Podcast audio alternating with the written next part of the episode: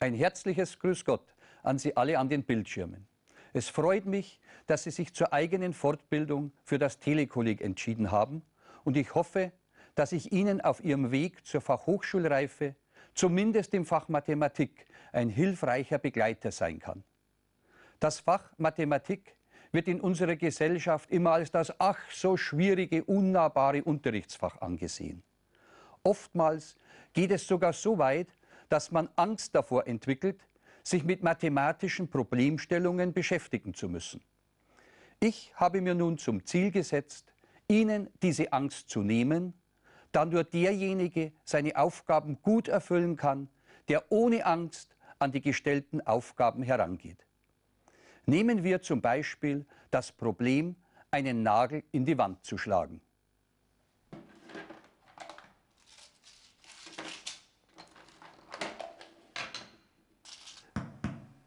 Sie versucht mit einem Hammer Au. den Nagel in die Wand zu schlagen. Hallo. Hallo. Hey, was ist denn los mit dir? Ich habe mir gerade so auf meinen Daumen gehauen. Auf den Daumen gehauen? Ja, ich wollte das Bild aufhängen. Du weißt ja, ich kann sowas einfach nicht und dann natürlich haue ich mir da voll auf den Daumen drauf. Das ist aber auch die richtige Einstellung. Komm, das probieren wir jetzt gleich nochmal. Ja, also das Bild soll dahin. Ja, okay. Wie, ich hab gedacht, das machst du. nee, komm schon. Du schaffst es. Okay.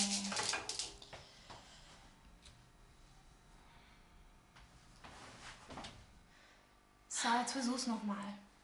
Okay. Nimm den Nagel senkrecht zur Wand. Mhm.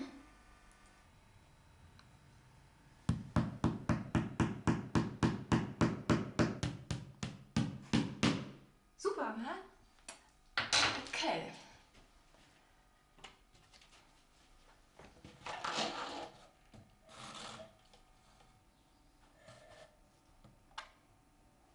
Cool. Sieht doch gut aus. Das Beispiel zeigt, dass die Behandlung von Problemstellungen zum einen von der inneren Einstellung des Problemlösers abhängt und zum zweiten von der Handhabung des benutzten Werkzeuges. Für die Mathematik bedeutet dies, dass wir dann froh ans Werk gehen können, wenn wir die Fachterminologie kennen und das richtige Werkzeug gewählt haben. Wie im täglichen Leben sind auch in der Mathematik Werkzeuge Dinge, die uns die Arbeit erleichtern. Wir selbst müssen dieses Werkzeug ja nicht unbedingt erfinden, sondern können auf die Erfahrung unserer Vorfahren zurückgreifen. In Urzeiten wurden die Bäume mit scharfen Steinen ausgeastet. Durch ständige Ausübung dieser Arbeit wurde ein Gerät entwickelt, das die Tätigkeit erleichtert und verkürzt. unsere heutige Axt.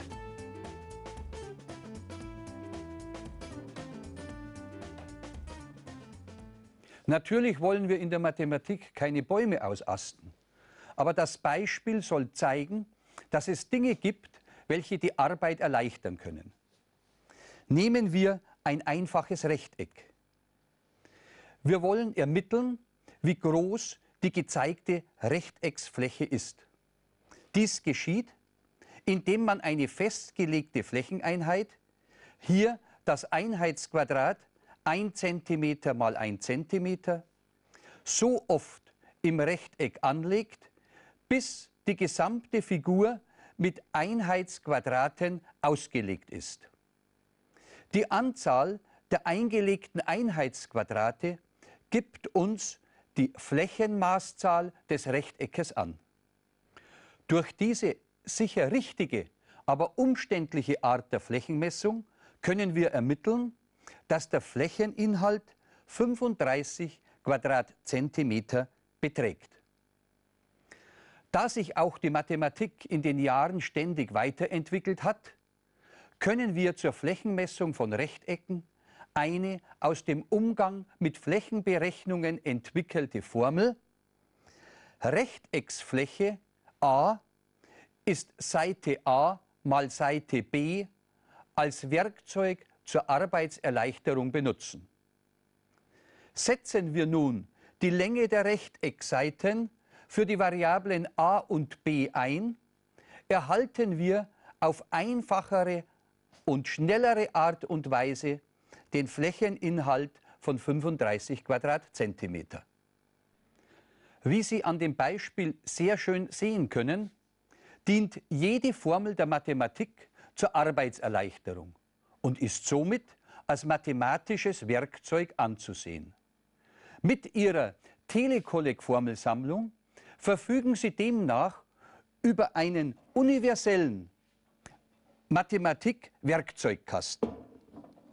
Wie der Handwerker wissen muss, was ein Hammer, eine Zange oder eine Feile ist und wozu er diese Werkzeuge verwenden kann, muss er auch als Anwender des mathematischen Werkzeugkastens über seinen Inhalt und dessen Anwendungsmöglichkeiten Bescheid wissen. In einem kurzen Überblick möchte ich nun versuchen, Ihnen dazu die wichtigsten algebraischen Grundbegriffe zu erläutern. Beginnen wir mit dem Ausdruck Term.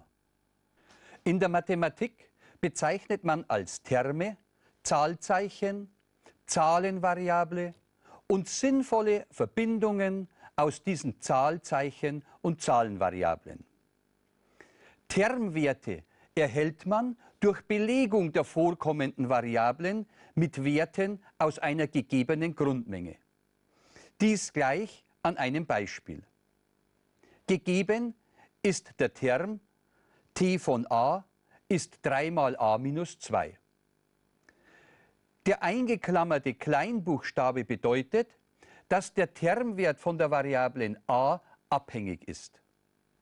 Für jede Belegung von a aus einer gegebenen Grundmenge, in unserem Fall die Menge mit den Elementen 1, 3 und 5, ergibt sich ein bestimmter Termwert. Zum Beispiel beträgt der Termwert für a gleich 1 Termwert a gleich 1 ist 3 mal 1 minus 2 und somit 1. Der Termwert für a gleich 3 ist 3 mal 3 minus 2, also 9 minus 2 ist 7. Zur Vervollständigung der Aufgabe ergibt sich noch für den Termwert an der Stelle a gleich 5 Ihre Glückszahl 13. Denn in eine 13. Klasse Fachoberschule dürfen Sie nach bestandenem Telekolleg zur Erreichung der allgemeinen Hochschulreife aufsteigen. Terme können nun in der Grundmenge der rationalen Zahlen miteinander addiert, subtrahiert, multipliziert und dividiert werden. Hierbei sind die jeweils gültigen Regeln für Grundrechenarten zu beachten. Vergleichen wir jetzt einmal Terme miteinander. Zwei Terme sind zueinander äquivalent, wenn beide bei gleicher Belegung denselben Termwert besitzen. Zum Beispiel ist der Term T1 von a mit 2 mal a plus 3 äquivalent zum Term T2 von a mit 2a plus 6, da jede Probebelegung von a beim Term T1 von a wie auch beim Term T2 von a zum gleichen Termwert führt. Überprüfen wir dies an unserem Beispiel.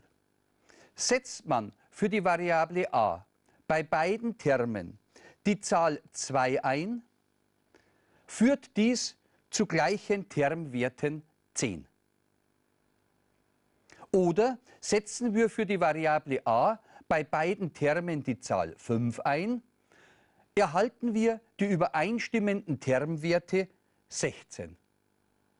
So viel zur Wiederholung des Themas Äquivalenz von Termen. Im Unterrichtsfach Deutsch unterscheidet man Satzarten wie zum Beispiel Fragesätze, Befehlssätze und Aussagesätze. Ein Aussagesatz wird in der Mathematik als Aussage bezeichnet. Wenn sich eindeutig feststellen lässt, ob sein Inhalt wahr oder falsch ist. Sätze, bei denen ein Teil der Aussage durch eine Leerstelle, symbolisiert durch eine Variable, ersetzt ist, heißen Aussageformen. Mathematische Aussageformen sind Gleichungen und Ungleichungen, wobei wir bei den nächsten wichtigen Begriffen sind. Gleichungen und Ungleichungen bestehen aus je einem Rechtsterm und einem Linksterm, führen bei einer Gleichung, bei gleicher Belegung der Variablen, Linksterm und Rechtsterm zu gleichen Termwerten, so ist die Belegung der Variablen eine Lösung der Gleichung. Zuerst muss ich wissen, welche Zahlen ich für die benutzte Variable verwenden darf. Man spricht hier von der Grundmenge g, in der das Belegungselement der Variablen enthalten sein muss. Ich wähle als Grundmenge die Menge der ganzen Zahlen z. Als Beispiel nehme ich eine lineare Gleichung mit dem Linksterm 3a plus 1 und dem Rechtsterm 2a plus 4. Nun suche ich nach einer Belegung von a, für die der Termwert des Linksterms gleich dem Termwert des Rechtsterms ist. Durch Probieren mit verschiedenen Zahlen aus z kommt man schließlich nach individuell längerer oder kürzerer Probierphase zu der Einsicht, dass für a gleich 3 der Linksterm 3 mal 3 plus 1 gleich dem Rechtsterm 2 mal 3 plus 4 ist. Somit ist die Zahl 3 das Lösungselement der Gleichung. Da die Zahl 3 auch ein Element der Grundmenge z ist, bildet diese Zahl das Lösungselement der Gleichung und kann in die Lösungsmenge aufgenommen werden. Natürlich wird man nicht immer durch das doch oftmals langwierige Probieren Lösungen von Gleichungen ermitteln. Es ist uns möglich, auf Tricks und Kniffe, die im Laufe der Jahrhunderte erarbeitet wurden, zuzugreifen. Bereits in den Keilschriften des alten Babylon, die bis 3000 vor Christus zurückreichen, treten Aussageformen wie Gleichungen auf. Nach den Zahlen gehören sie zu den ersten mathematischen Errungenschaften der Menschheit. Vor der Bildung der algebraischen Zeichensprache mussten die Gleichungen in Worten oder Bildern dargestellt werden. Eine mögliche Höhleninschrift war vielleicht so auffindbar.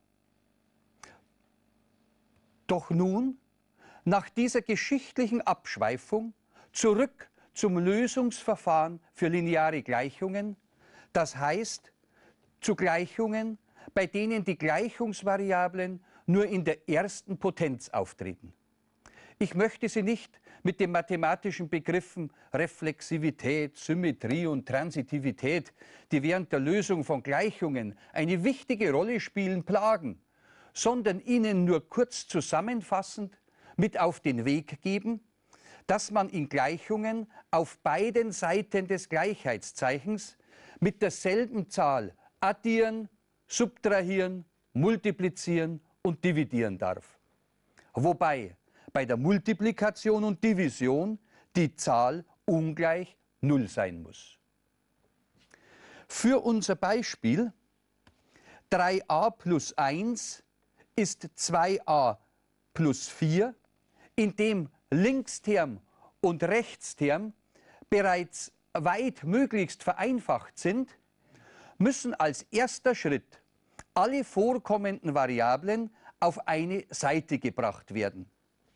Dies geschieht, indem ich auf beiden Seiten der Gleichung 2a subtrahiere. Es ergibt sich dadurch eine neue vereinfachte Gleichung a plus 1 ist 4. Um mein Ziel a ist ein Lösungselement zu erhalten, stört mich auf der linken Seite der Gleichung noch die Zahl 1. Subtrahieren wir nun auf beiden Seiten der Gleichung die Zahl 1, erhalten wir als Ergebnis a ist gleich 3. Und dies ohne zu probieren. Nur durch Äquivalenzumformungen. Wir können uns somit merken, lineare Gleichungen mit einer Variablen werden gelöst, indem man die Gleichung so lange äquivalent umformt, bis die Variable einmal alleine auf einer Seite der Gleichung steht. Was geschieht aber, wenn die Variable plötzlich einmal im Nenner eines Terms der Gleichung auftritt? Vielleicht in der Form 3 geteilt durch x plus 2 ist 2. Da mindestens einmal eine Variable im Nenner eines Quotienten auftritt, spricht man jetzt von einer Bruchgleichung. Bevor man die Lösungsmengenbestimmung einer Bruchgleichung durchführen kann, müssen alle auftretenden Quotienten auf ihre Definiertheit hin untersucht werden. Im Nenner eines Quotienten darf nie der Wert 0 auftreten. Durch die Angabe einer Definitionsmenge werden Belegungen, für die ein Nenner eines Quotienten gleich 0 werden kann, ausgeschlossen. In unserem Beispiel besitzt der Nenner x plus 2 den Wert 0 für eine Belegung von x ist minus 2. Ist die Grundmenge für die Variable x die Menge q, das heißt die Menge aller rationalen Zahlen, ist die Definitionsmenge die Menge Q ohne die Menge mit dem Element minus 2. Und nun kommt eine besondere Eigenart der Mathematik. Der Mathematiker versucht immer, etwas Neues auf etwas Altes, Bekanntes zurückzuführen, wofür er bereits ein Werkzeug, sprich ein Lösungsschema hat. Bisher haben wir lineare Gleichungen bearbeitet. Jetzt werden wir versuchen, durch äquivalente Umformung der Bruchgleichung 3 durch x plus 2 ist 2 eine lineare Gleichung herzustellen. Multiplizieren wir die Bruchgleichung auf beiden Seiten mit dem Nennerterm x plus 2 so kann man auf der linken Seite der Gleichung den Faktor x plus 2 kürzen und erhält die lineare Gleichung 3 ist zweimal x plus 2. Ab hier kennen Sie den Lösungsweg. Ich hoffe jetzt, dass Sie das Werkzeug zum Lösen von linearen Gleichungen und Bruchgleichungen anwenden können, da alle Aufgaben im Telekolleg immer wieder auf irgendwelche Gleichungsarten zurückführen.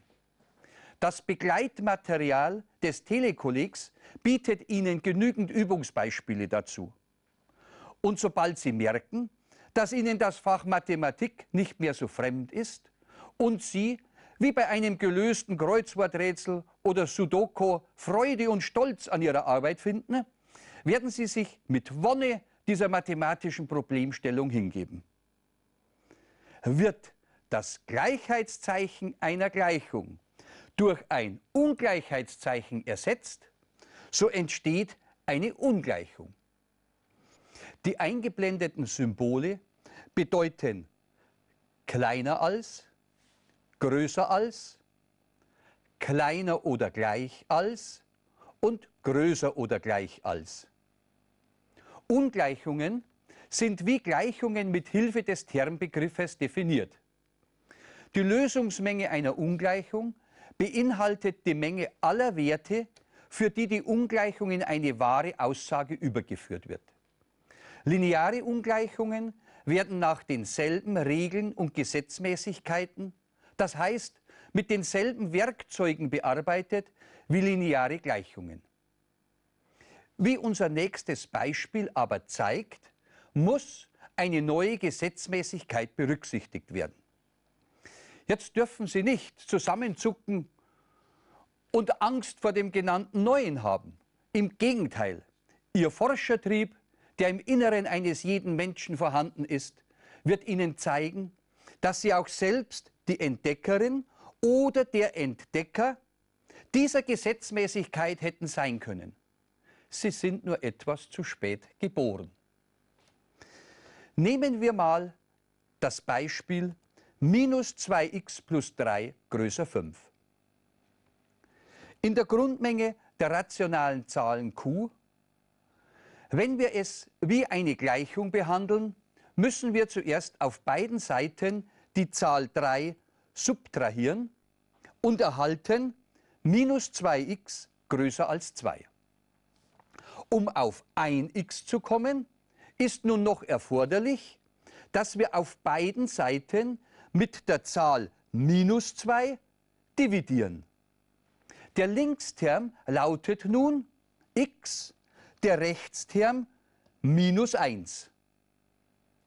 Wie wir heute bereits gehört und gesehen haben, beinhaltet die Lösungsmenge einer Ungleichung die Menge aller der Werte, für die die Ungleichung in eine wahre Aussage übergeführt wird.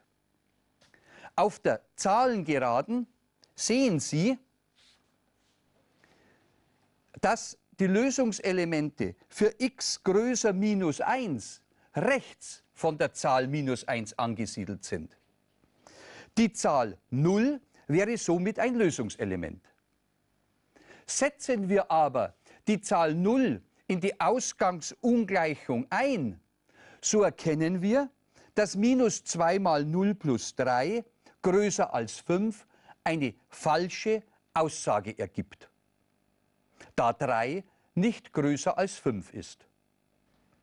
Somit kann die Zahl 0 kein Lösungselement der gegebenen Ungleichung sein. Probieren wir es mit Zahlen, die links von der Zahl minus 1 auf der Zahlengeraden angesiedelt sind. Zum Beispiel die Zahl minus 2. Setzen wir die Zahl minus 2 in die Ausgangsgleichung ein, so erhalten wir mit minus 2 mal minus 2 plus 3 größer 5 nach Berechnung des Linksterms die wahre Aussage 7 größer als 5. Dies zeigt, dass wir bei unserer Lösung nur das Ungleichheitszeichen umdrehen müssen. Wir erhalten ab der Division mit der Zahl minus 2, ein umgedrehtes Ungleichheitszeichen. Und das richtige Ergebnis x kleiner minus 1. Wenn Sie das an weiteren selbstgewählten Beispielen ausprobieren, kommen Sie zu der Einsicht, multipliziert oder dividiert man eine Ungleichung mit einer negativen Zahl so dreht sich das Ungleichheitszeichen um. Man bezeichnet diese Einsicht als Inversionsgesetz. Wie Sie sehen, hätten auch Sie dieses Gesetz finden und formulieren können. Vielleicht hätten Sie es dann Ungleichheitszeichen Drehgesetz genannt oder irgendwie anders.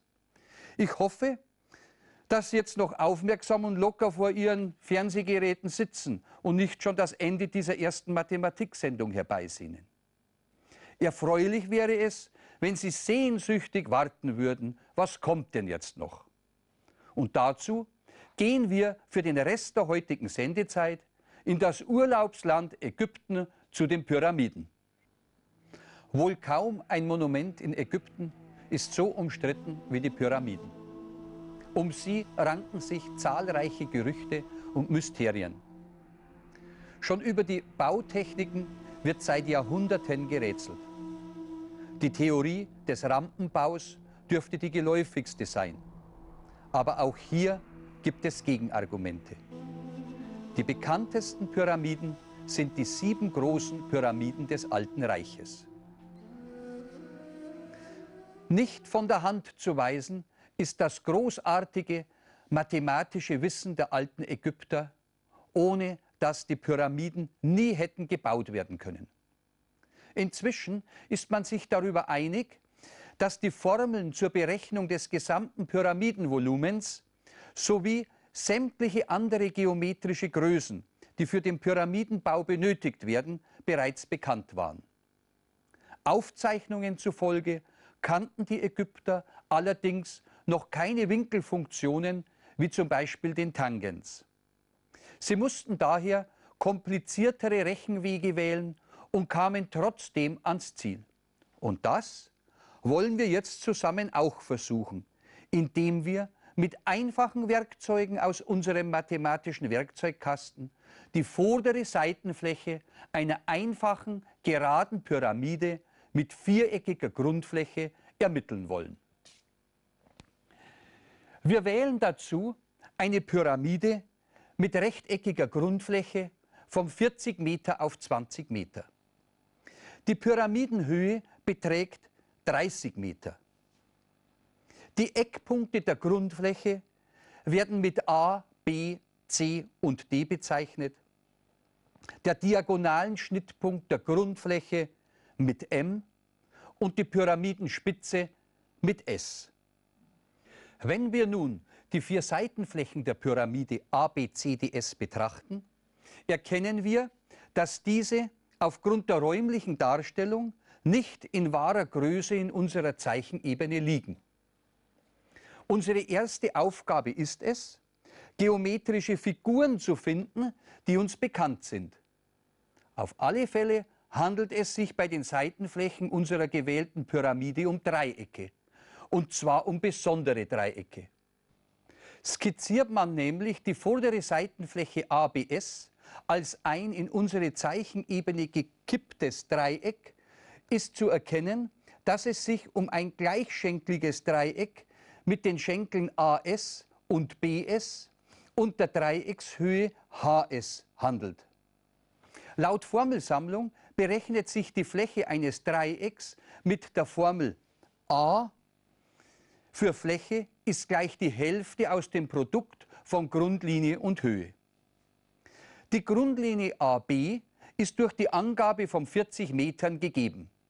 Jedoch kann die Dreieckshöhe h aufgrund der im Dreieck ABS nur bekannten Größe der Grundlinie nicht ermittelt werden. Dies geht nur über das Teildreieck HMS. In diesem rechtwinkligen Dreieck lässt sich die Länge der Strecke HS über den Lehrsatz des Pythagoras mit HS ist 31,62 Meter bestimmen. In die Flächenformel eingesetzt, ergibt dies eine Dreiecksfläche von 632,4 Quadratmeter. Wir haben also, wie damals die alten Ägypter auch, unser Ziel erreicht, indem wir zuerst das Problem analysierten und dann Schritt für Schritt entschieden, wie wir mit Anwendung bereits bekannter Dinge unsere Aufgabe lösen können. Auf Wiedersehen, Ihr Heinz Gascher.